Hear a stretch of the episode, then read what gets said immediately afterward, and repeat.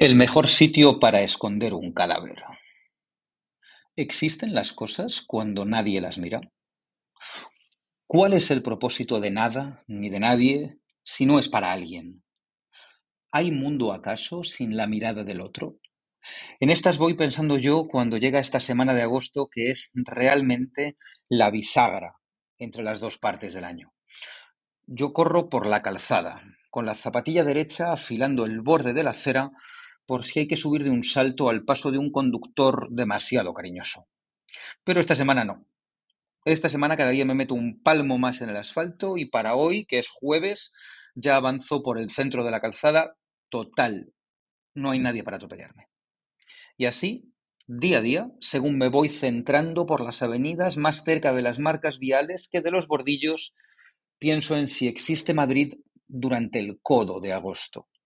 Si existimos, en lo que dura esta articulación sofocante en el calendario. Si somos, cuando nadie nos mira. Si le importa a nadie qué es Madrid, cuando nadie es Madrid.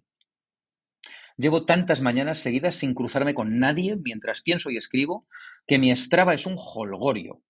Me estoy convirtiendo en la leyenda, se llama así, de un montón de recorridos y tramos de la ciudad, no porque sea el atleta más rápido, es que soy el único que lo surca desde hace días, desde hace quizás semanas. El camino hacia la gloria deportiva no era por tanto la mejora propia, era el exterminio de los rivales. Pero perdona, perdona que me despisto y nos estamos desviando del título de esta carta a ver, Madrid es hoy el mejor sitio del mundo para esconder un cadáver. En Madrid no hay nadie, porque estáis todos fuera y los que estamos realmente Estamos volviendo todavía, estamos como en tránsito, ni tan siquiera nosotros estamos del todo. Tú podrías hoy, no estoy dando ideas, dejar un cadáver en cuatro caminos y podría pasar ahí un tiempo antes de que nadie reparase en su descomposición. Se lo comerían antes los artrópodos necrófagos de que se dieran cuenta los vecinos de su ausencia o los paseantes de su presencia cadavérica.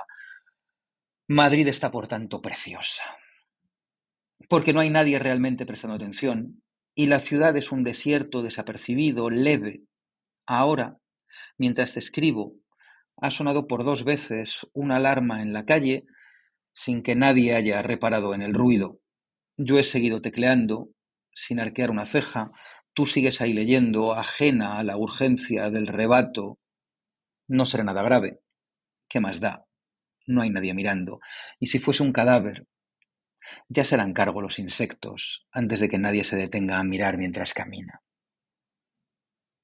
Alargar la playa, pedir un arroz. Tú puedes volver de la playa, pero negarte a salir de la playa. Yo lo hago comiendo arroz. A mí me das un arroz seco bueno y es como si se me llenasen los dedos de los pies de la arena. Quizá por eso el otro día nos fuimos a por uno de esos de un grano de espesor con chipirones y sabor marinero. Si no te tomas este arroz en un paseo marítimo, lo mejor que puedes hacer es tomártelo en un lugar que no existe. Y si hay un lugar que especialmente no existe, Valdebebas. Hasta ahí, Valdebebas, al restaurante Balear, nos fuimos a alargar el cuerpo de playa con un arroz notable, ensaladilla y una agüita con gas. No hay en la capital muchos sitios decentes en los que tomar un buen arroz seco y este, allá en Valdebebas, ni me lo pidas. Ni me lo pidas, no sabría volver sin el GPS. Lo cocinan con un fondo impecable. Que hay mucho caldo tramposo por las cocinas de la capital. Le dan el punto preciso para tener esa mordida que te pone el corazón contento, que tiene el arroz seco, esa. No había un plan mejor para este momento en este Madrid que no existe, que tomarse un arroz que sabe verano en un barrio que es imposible que tenga sentido y ya que vas, pídete un tigre que lo clavan.